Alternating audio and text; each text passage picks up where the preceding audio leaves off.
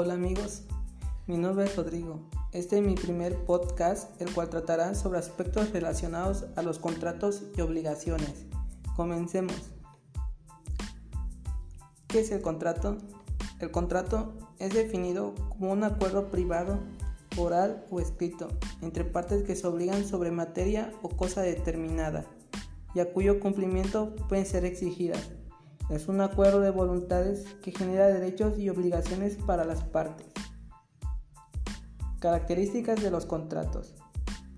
Estos son traslativos de dominio, traslativos de uso, contratos cuyo objeto es la guarda de bienes, contratos que dan obligaciones de hacer, contratos de garantía. Los traslativos de dominio se llaman así debido a que al celebrarlos permiten ceder el dominio o titularidad del derecho de propiedad que se tiene sobre ellos a un tercero. Son muy útiles cuando ya no quieres o no puedes seguir sosteniendo la titularidad del derecho o cosa. Por ejemplo, cuando ya no puedes costear un auto, se procede a usar ese tipo de contrato mediante uno de compraventa, transfiriendo el derecho y la obligación. Traslativos de uso. A diferencia de los anteriores, establecen en su celebración el goce y disfrute temporal de un objeto material, es decir, el derecho únicamente de poseerlos por tiempo determinado, de forma onerosa o gratuita. Son ejemplos de ello el arrendamiento y el comodato. Contratos cuyo objeto es la guarda de bienes. Este es un contrato bilateral por el cual una persona llamada depositario se obliga hacia otra llamada depositante a recibir una cosa, mueble o inmueble, que aquel le confía y a guardarla para restituirla cuando le pida el depositante. Contratos que dan obligaciones de hacer. Por la obligación de hacer, el deudor se compromete, se somete a hacer, ejecutar o realizar algo en beneficio del acreedor o de un tercero y eso tiene la facultad de exigir ese hacer. Por último, los contratos de garantía. Los contratos de garantía sirven, como su nombre lo indica, para resguardar y proteger el cumplimiento de la obligación principal por el deudor a favor del acreedor con bienes de tipo fungible, dinero, muebles e inmuebles, por ejemplo la fianza, la prenda y la hipoteca. Utilidad de los contratos de carácter civil. Estos se dividen en dos, contrato de asociación civil y contrato de sociedad civil. El contrato de asociación civil es un documento que contiene las normas y reglas que regirán las actividades precisamente de una asociación civil.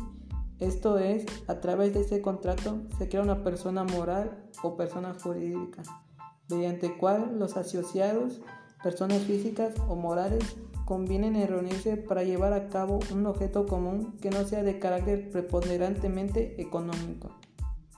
El contrato de sociedad civil. La sociedad civil es un contrato por el cual dos o más personas se obligan a poner en común dinero, bienes o industria, con ánimo de partir entre sí las ganancias. Es por tanto una sociedad que nace de un contrato asociativo, en el que deben concurrir todos los requisitos generales consentimiento, objeto y causa, y además los específicos de este tipo de contratos. Ahora continuamos con la obligación. La obligación es el vínculo jurídico mediante el cual dos partes, una acreedora y, y otra deudora, quedan ligadas, debiendo la parte deudora cumplir con una prestación objeto de la obligación. Fuentes de las obligaciones. Estas son el contrato, voluntad unilateral, cuasi contrato, actos ilícitos. El contrato produce obligaciones porque tanto el acreedor como el deudor han manifestado su voluntad de contratar. Voluntad unilateral. Una obligación puede ser creada por la sola voluntad de una de las partes, afirmando que alguien puede ser obligado por la simple declaración de su voluntad. Y una tercera postura nos indica que la manifestación de voluntad nos obliga a su autor. Hasta en tanto, esa manifestación de voluntad es aceptada por aquel a quien va dirigida. Es decir, que la declaración unilateral de voluntad es o constituye una fuente de obligaciones, pero solamente en casos excepcionales. Cuasicontrato. Los cuasicontratos son actos lícitos, no contractuales, productores de obligaciones. El Código Civil regula como cuasicontratos la gestión de negocios ajenos y el cobro de lo indebido. Subtipos de enriquecimiento injusto. Actos ilícitos, en el cual se agrupan las obligaciones provenientes del daño causado con intención por el agente a la persona o al patrimonio de la víctima, o cuando se causa daño, el daño sin intención, ya sea por imprudencia, negligencia, impericia. Se responde por el daño causado por un hecho propio. Modalidades de las obligaciones. Son condición, plazo, simples y complejas. La condición es el acontecimiento futuro o incierto de cuya realización depende el nacimiento o resolución de una obligación. El plazo es el tiempo que transcurre entre el nacimiento de una obligación y la llegada del término. Simples son aquellas en las que existe una singularidad de sujeto y de objeto, como contenido de la conducta que debe realizar el deudor. Complejas son aquellas en las que hay pluralidad de sujetos o de objetos, es decir, varios acreedores, varios deudores o varios objetos. Sus objetos son varias prestaciones y en consecuencia su cumplimiento es obligatorio por parte de los deudores. Transmisión de las obligaciones. Estas son sesión de derechos, sesión de deudas y subrogación. Sesión de derechos es cuando el acreedor transfiere a otro los que tenga contra su deudor, mediante la celebración de un contrato privado entre el que cede y el tercero que recibe en calidad de cesionario ante dos testigos y en escritura pública si es sobre títulos de crédito. Quien cede está obligado a garantizar al nuevo acreedor que el derecho de crédito que transfiere existe y que es su titular, pero no así de la solvencia del deudor. El deudor queda obligado con los mismos términos con el nuevo acreedor como lo estaba con el anterior. Sesión de deudas se realiza por el deudor mediante un contrato por el cual transfiere su deuda a un tercero para que éste lo sustituya frente al acreedor. Para que sea válida la sustitución, es necesario que el acreedor acepte el cambio de sujeto a deudor. De lo contrario, subsiste la deuda del anterior.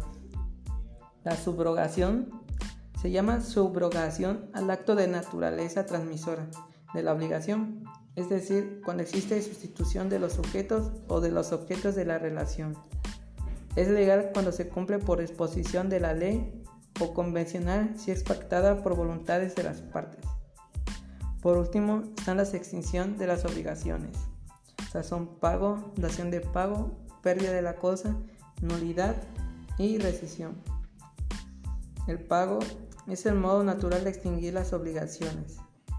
La dación de pago consiste en que el deudor dé a su acreedor una cosa distinta a la que debió darle en virtud de la obligación es necesario el consentimiento del acreedor.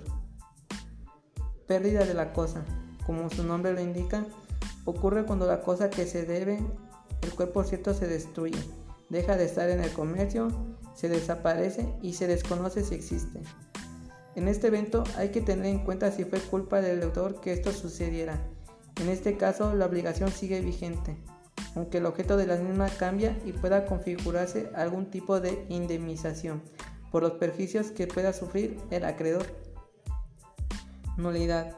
Cuando la celebración del contrato o medio por el que se generó la obligación sea nulo al no cumplir con los requisitos que dispone la ley para que tenga validez jurídica. Rescisión. La rescisión tiene lugar en los contratos que aun siendo válidos existan ciertas circunstancias que lesionen a una de las partes, por lo que se permite a la parte perjudicada que solicite la extinción de dicho contrato. Es así como terminamos este episodio. Espero que les haya gustado. Muchas gracias por escuchar.